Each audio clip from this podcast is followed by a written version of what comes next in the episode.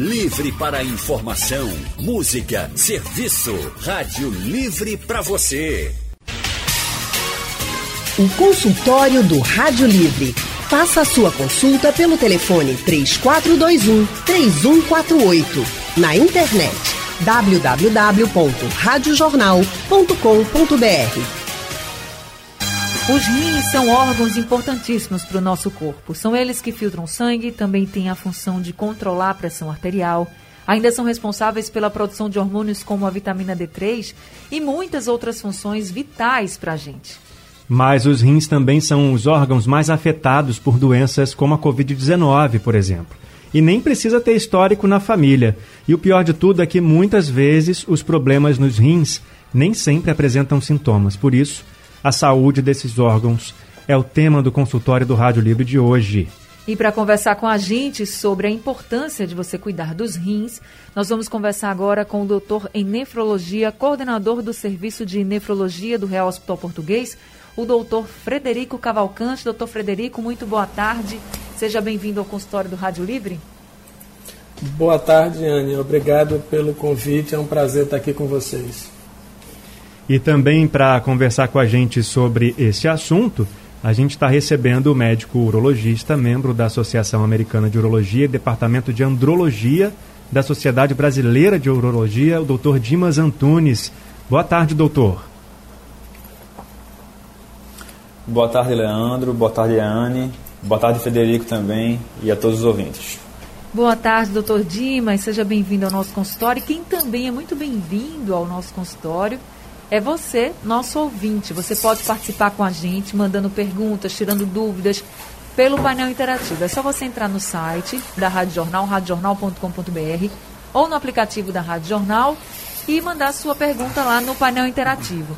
Também tem o nosso WhatsApp. Aí você pega o seu celular e manda uma mensagem de texto ou uma mensagem de áudio e para o nosso número. O número do WhatsApp da Rádio Jornal. Anota 99147 8520. Bom, a gente está esperando a sua pergunta. A gente está no mês em que se comemora ou se lembra o Dia Mundial do Rim, né? E eu começo perguntando para o Dr. Dimas o que, que a gente pode observar na nossa vida, no nosso dia a dia, para a gente não negligenciar a saúde dos rins. Além de beber água, que é sempre um bom conselho, doutor. Perfeito, excelente pergunta a gente, para a gente começar essa discussão, Leandro. A, a, primeira mensagem que os nossos ouvintes têm que ter. A gente está numa conexão pela internet, então é normal que haja um atraso na pergunta aqui do estúdio, na resposta do entrevistado, e tem também o delay que o entrevistado recebe, que às vezes pode também incomodar Isso. um pouquinho, doutor. Se o senhor quiser, pode tirar os fones de ouvido na hora que estiver respondendo. Perfeito. Então, assim, é, tudo que fizer de bom o seu rim vai estar tá fazendo bom para o seu coração e vice-versa.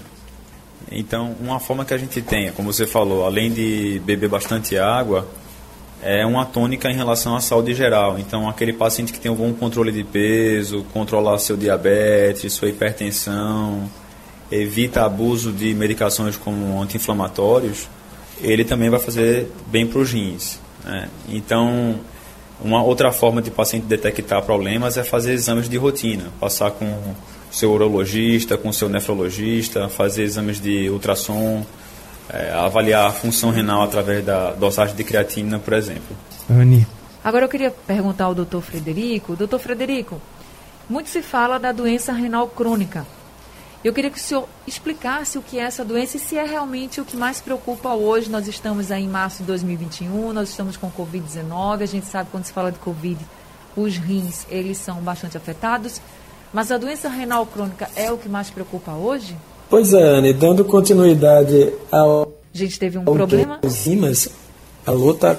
Oi, estamos ouvindo. Doutor Frederico, o senhor pode falar com a gente? Tivemos um probleminha com a conexão, doutor Frederico. Vou fazer o seguinte: a gente vai para o intervalo. Pronto, para a gente poder ajustar aqui e do livre hoje falando sobre a importância de você cuidar da saúde dos rins. O mês de março é o mês de alerta e prevenção à saúde dos rins e hoje a gente traz esse tema aqui para o nosso consultório. Quem está conversando com a gente, nós temos dois doutores. Um é o doutor Frederico Cavalcante, ele é médico nefrologista, e temos também o doutor Dimas Antunes, que ele é médico urologista Nós estamos com conexão pela internet, ainda estamos restabelecendo contato com o doutor Frederico, mas o doutor Dimas está na linha com a gente. Doutor Dimas, eu vou continuar o consultório com o senhor. O senhor falou sobre essa questão de cuidar da saúde, que é muito importante, isso vai muito além de beber água, né? Porque muita gente, quando fala dos rins, só pensa, tenho que beber água, tenho que tomar mais líquidos, enfim. Mas, por exemplo, tabagismo é um fator de risco para doenças, por exemplo, renais? Claro, era retomando aquele raciocínio que a gente estava tendo, é, essa acho que é uma, uma regra de ouro para nossos ouvintes, é, é, é, já é lugar comum, né? ou seja, já é muito rotina a gente entender o que faria mal para o nosso coração. Então, isso é uma analogia muito boa para o paciente entender. Né? A gente fica pensando, ah, será que tem uma dieta do rim, tem uma dieta do coração, tem uma dieta do cérebro, tem uma dieta, enfim. É, o que eu, essa, essa, essa, tônica de saúde geral é, é, super importante. Então, se um paciente tem diabetes, diabetes é um fator de risco para a doença renal. Se o paciente tem uma hipertensão descontrolada, hipertensão é um fator de risco para, para, para o mau funcionamento do rim. Se o paciente tem uma, uma alimentação desregulada, com é, é, é, obesidade associada, se o paciente fuma, tudo isso é fator de risco para doença renal. Quando a gente fala em doença renal, a gente é levado a acreditar que tudo é insuficiência renal. Não é bem por aí. Né? Então, assim, os rins servem para filtrar o sangue, tirar as impurezas do sangue e produzir a urina onde vão ser, é, vai depois descer pela via excretora para o paciente urinar. Ok. Ele pode ser alvo de doenças diferentes, né? É, todos esses problemas que eu estou falando, hipertensão, diabetes, tabagismo, obesidade, é, o excesso de, de, consumo de álcool, tudo isso pode levar a uma alteração da função do rim. Mas alguns desses problemas também são fatores de risco para outras doenças dos rins, por exemplo, tumores nos rins, né? câncer de rim. O câncer de rim pode vir e pode ser um achado de exame. Né? Antigamente, aquela tríade clássica que a gente tinha do paciente que tinha uma massa, uma massa na região do rim, é, um sangramento na urina muito exuberante, perda de peso, etc. Hoje a gente não vê, porque hoje em dia a gente tem exame de imagem é, com os quais a gente pode dar o diagnóstico precoce de uma, uma doença muito no seu comecinho. Então, é, é, super importante esse acompanhamento, né? Aquele paciente que faz o seu check-up, que tem as suas dosagens no seu exame de sangue, faz um exame de imagem para detectar doenças precocemente, esse paciente provavelmente vai ter uma evolução favorável a qualquer que seja a doença quer seja um câncer de rim, quer seja uma insuficiência renal, quer seja uma pedra no rim, que é uma coisa que a gente trabalha bastante. Então, todas essas doenças, é, cada uma vai ter um seu fator de risco mais específico. Né? Então, hipertensão, diabetes, colesterol, tabagismo, tudo isso é fator de risco para a doença renal crônica, para o mau funcionamento do rim, mas existem outras doenças nesse mesmo órgão. Certo, Leandro. Nós já restabelecemos também a conexão, o nosso contato com o Dr. Frederico Cavalcante e eu queria, antes de começar a responder as dúvidas dos ouvintes, perguntar para o senhor doutor em relação ao Covid-19. A gente fala da doença todos os dias há um ano, parece que é uma doença que já está no meio da gente há muito tempo, né? Por isso. Mas não, é uma doença nova. O que, que se sabe até agora em relação à Covid-19 na saúde dos rins? pela reconexão, pessoal. Acho que acredito que agora nós vamos continuar com mais tranquilidade. Sim, tá Perfeito. Tá ótimo Obrigado. Ótimo. De fato, Leandro e Anne, a, a Covid ela tem uma, uma, uma importância dentro do contexto da nossa especialidade e nós não sabemos muito bem por quê, até porque ninguém sabe muita coisa mesmo da Covid, né? E a gente sabe que os pacientes que evoluem em uma condição de gravidade, de necessidade de suporte ventilatório, terapia intensiva, um quadro de choque, insuficiência respiratória, via de regra, todo esse conjunto de fatores evoluem ou trazem danos diretamente ligados ao agridem da mesma forma que, por exemplo, uma infecção bacteriana que traz um choque bacteriano leva à agressão renal. A Covid aparentemente traz isso numa intensidade, numa gravidade maiores, haja visto que é uma doença de maior gravidade, de maior e de maior instabilidade dentro da circulação sanguínea e tudo mais. Então, é muito frequente que os pacientes que fazem a insuficiência respiratória e precisam de ventilação mecânica também evoluem com insuficiência renal aguda e necessidade de hemodiálise. Isso tem sido uma constante nas unidades de terapia intensiva, é, infelizmente. Agora, também há estudos mais recentes, recentes a gente não pode nem falar nesse termo com Covid, né? Mas de, de, de alguns meses para cá, demonstrando a possibilidade de que haja uma agressão direta do vírus no tecido renal. Na verdade, em outras palavras, a gente não sabe muito bem. Talvez as duas coisas juntas estejam de fato influenciando, né? Então, é, diretamente relacionado ao risco renal a, a, a nossa Covid-19. Anne Barreto. Tem uma pergunta aqui do Iractan, está perguntando para o doutor, pro doutor Frederico. Doutor Frederico, ele está perguntando se, no caso da saúde dos rins, ele diz assim, para quem bebe, acredito que seja bebida alcoólica, né? Para quem costuma tomar bebida alcoólica, se é viável que se tome água antes, durante e depois e se esse hábito ajuda na saúde dos rins. Olha, é, o etilismo em si, ou o consumo excessivo de álcool, Iratã, será sempre danoso. É danoso para o coração, é danoso para os rins, como é especialmente danoso para o fígado e para a circulação. É, existe nas pessoas que bebem ah, um hábito de beber junto com água. Isso possivelmente vai diminuir a velocidade com que você vai ter efeitos do excesso do álcool no seu organismo. Mas isso não invalida em nada os riscos que o álcool traz. Né? A recomendação que se faz é evitar beber, ponto pacífico. E se for fazer uso de bebida alcoólica, usar com moderação. Agora, doutor Frederico, você estava falando da questão dos rins nessa pandemia que a gente vive de Covid-19. Qual, é o, qual será o efeito disso, doutor, no futuro? Já se tem uma perspectiva? Porque a gente está vendo muitos pacientes precisarem, por exemplo, de hemodiálise. E qual será o efeito dessa pandemia para os rins no futuro próximo, inclusive? Certo. Anne, a gente ainda não tem dados muito consistentes disso. Um paciente que faz uma insuficiência renal aguda, uma lesão renal aguda, durante um choque é, infeccioso em que se inclui a Covid, hoje de uma forma muito clara, ele, se tem uma boa evolução, uma boa recuperação, via de regra, costuma também é, resolver ou recuperar sua função renal. Então, de antemão, é claro, é importante que a população entenda que, da mesma forma que o indivíduo recupera a sua função respiratória com a assistência adequada, ele também vai recuperar a sua função renal. No entanto, parece evidente que, da mesma forma que algum grau, usar um termo comum, entre aspas, algum grau de sequela na, na, no parênquima, no tecido do pulmão, é, vem sendo documentado, é possível que isso também venha a ocorrer no tecido renal. Só com mais tempo, os estudos poderão trazer informações mais precisas. Mas isso será uma parcela pequena, nós esperamos, né? Uhum. É, é, é, importante que fique claro que as pessoas acreditem que vão se recuperar, sim. E vamos torcer para que cada vez mais o tratamento intensivo da Covid-19 possa trazer a recuperação da função respiratória e também da função renal. Leandro?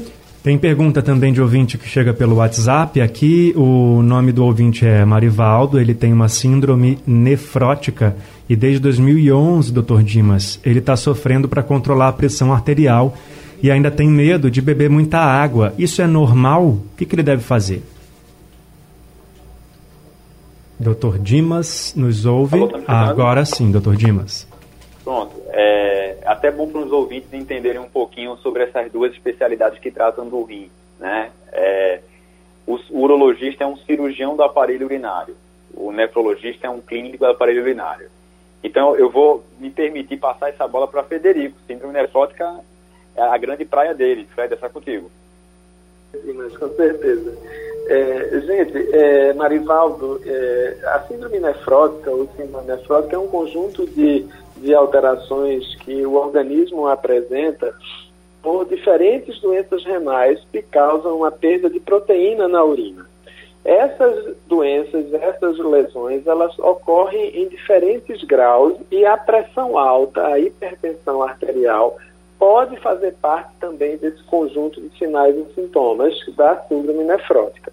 o mais importante para ela é definir a causa e fazer o tratamento mais precoce possível dessa causa.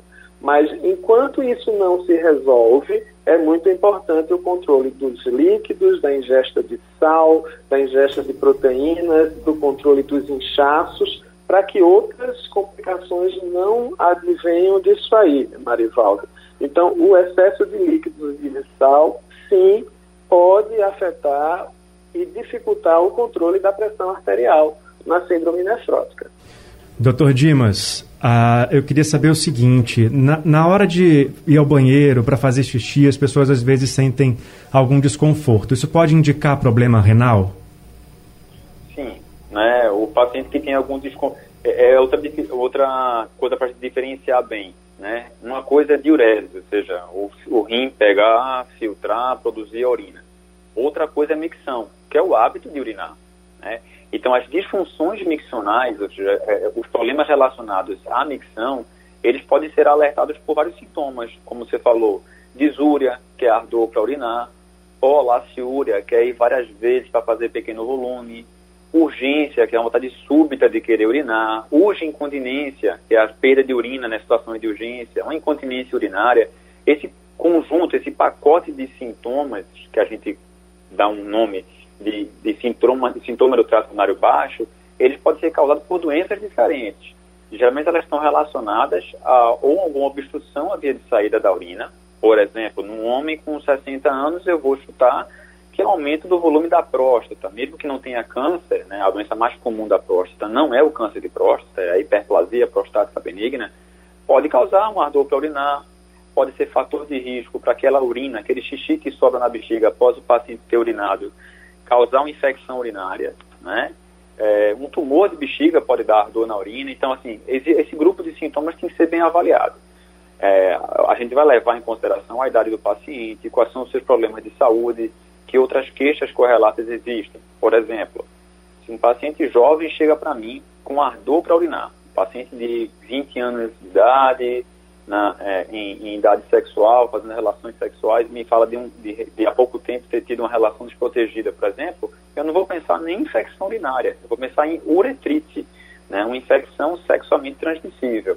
Já se chegar uma senhora para mim com, vamos lá, 50 anos de idade, que fala que de dois dias para cá está começando a ter ardor para urinar, vontade de urinar de instante em instante, dor aqui no pé da barriga, posso pensar para ela, por exemplo, numa cistite bacteriana, numa infecção urinária baixa, e assim por diante. Então, a, a gente vai juntar é, é, as queixas do paciente junto com o exame de imagem, exame de urina e de sangue, para tentar fechar esse diagnóstico. Doutor Dimas, em quais casos é preciso fazer uma cirurgia ou até mesmo é preciso retirar um dos rins? Perfeito. É, a gente é, é, existem situações em que o rim precisa ser removido, por exemplo, por uma neoplasia, por um câncer de rim. Então, se um paciente descobre que tem câncer de rim, como é que ele iria descobrir? Existe uma clínica mais clássica em cima disso, como eu falei, uma massa palpável, muito sangramento na urina, perda de peso, etc. E existem os casos mais tênues, que graças a Deus a gente começa a diagnosticar com mais frequência hoje em dia, que é aquele paciente que vai fazer sua rotina, vai lá fazer uma ultrassom e descobre um nódulo no rim. Então, isso está sendo cada vez mais frequente.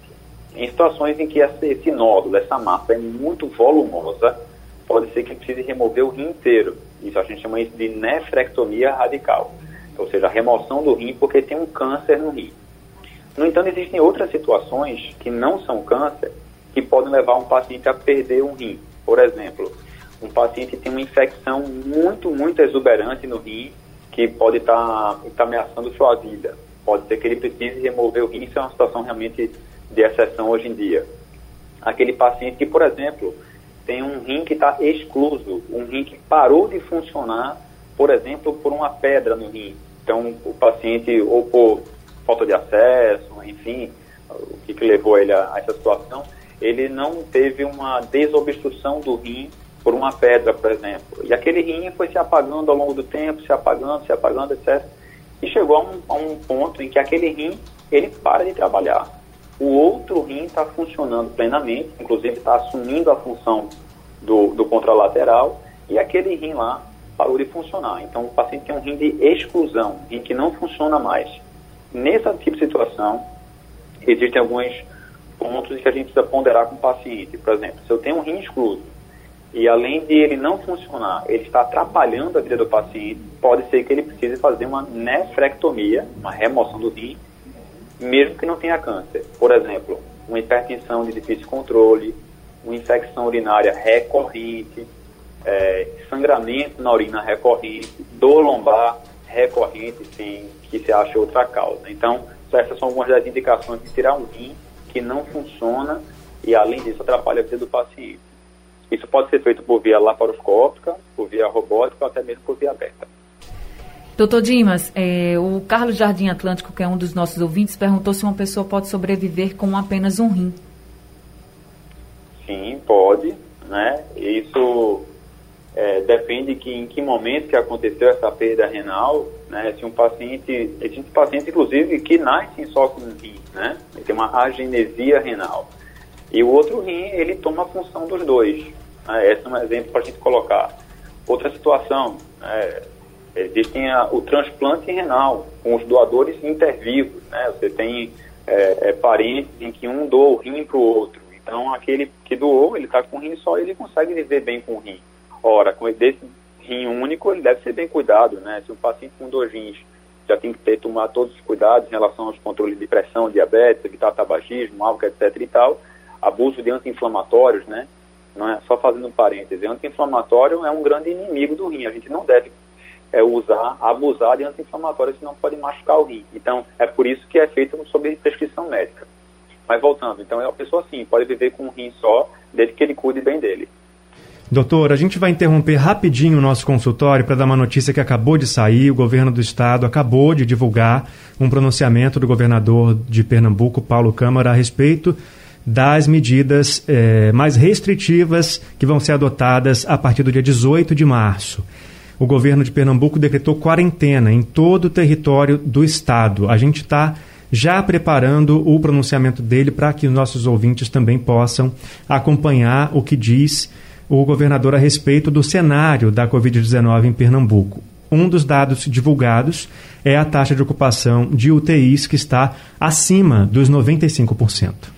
Essa quarentena, essa medida mais rígida, vai passar a valer já a partir desta quinta-feira, dia 18, até o dia 28 de março, em todo o ter território estadual sendo permitidas apenas atividades essenciais. Que são listadas também nesse pronunciamento essas atividades como supermercados, padarias, farmácias, postos de combustíveis, pet shops, clínicas, ambulatórios e similares, bancos e lotéricas, transporte público, indústria, atacado e termoelétricas, construção civil, material de construção, materiais e equipamentos de informática, lojas de materiais e equipamentos agrícolas, oficinas e assistências técnicas e lojas de veículos. Todos esses serviços permanecerão ativos, segundo o governo do estado, então não precisa correr para nenhum supermercado, para padaria, não precisa fazer estoque de alimentos nem de combustível.